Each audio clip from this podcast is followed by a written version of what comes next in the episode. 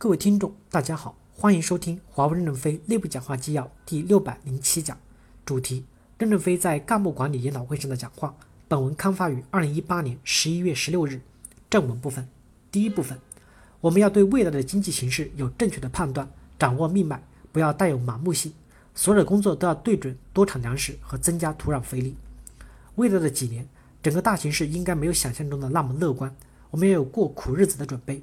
对经济形势做出正确的估计，比如五 G 不可能像四 G 一样势如破竹，它可能是东爆一个地雷，西爆一个地雷。如果不能成倍性的暴涨，我们可要养活十八万员工，每年的工资、薪酬、股票分红超过三百亿美金。如果没有产生这么多粮食，如何拿钱来分？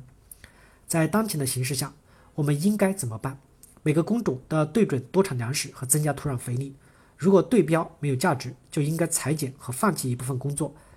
让其聚焦，也要放弃一部分平庸的员工，降下人力成本来。第一，叶软的改革是成功的，目前叶软产品线开始盈利。我们应该对一些留岗和转岗的优秀人员进行表彰。如果没有叶软的整改，就没有今天终端的辉煌，也没有云业务的曙光。南京研究所调整了九千人，当时上海战略务虚会议提出，对第一批调整出去的人员先涨一等工资，但是绝大多数的人没有等到涨工资，就提着枪。冲上上甘岭去了，也许他们有些是英雄，我们不知道。寂寞的英雄是伟大的英雄。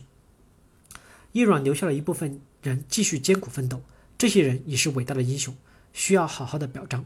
人力资源部要手下开恩，今年他们赚钱了，能不能给他们多发一些奖金？我曾说过，以战军大军南下的时候，不能忘了江南游击队。江南游击队大多数是敌后作战，地下党大多数活跃在高层，他们有建立和管理城市的经验。以此比喻，在整改过程中，我们也有很多人是了不起的。前三十年我们过得太顺利，处在一个战略的扩张阶段，组织的恶性扩张是否所有地方都是有效的？我们要审视。你们管干部、管资源建设，要深思哪些地方应该怎么做。面对现实的困境，为了全局性的胜利，未来我们还需要做一些组织的精简。每个精简的组织都要有正确的心态，向叶软学习。被整改都会有情绪，但是不能整改一个垮一个。所以我们要对整改进行正面的鼓励，一定要化消化消极为积极因素，纪念叶软被裁掉的转岗成功或留下艰苦奋斗的人，才能为我们将来整改队伍留下正面的评价。第二，大家不要歧视编余的员工，编余是领导的责任，不在于员工。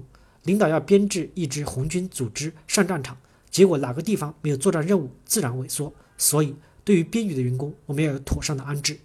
我曾在 GTS 讲话。我们现在使用先进的工具和先进的方法，但是要避免过度的裁员。产品的生命周期管理的人员是宝贵的财富，将来可以应用到我们的新产品中来。新产品认识到生命周期管理的规律，在早期就采纳这些规律，是否会更好一些？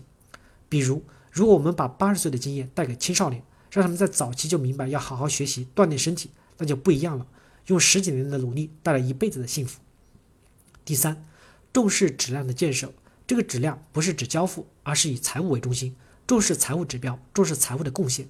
现在每个地区的口号很多，但是财务指标怎么样？我们经常讲总体贡献量，能不能讲人均贡献量？前段时间我们打击造假、处分干部、各级整改还是有成效的，至少我们今天还能坐在这里安心的开会。感谢大家的收听，敬请期待下一讲内容。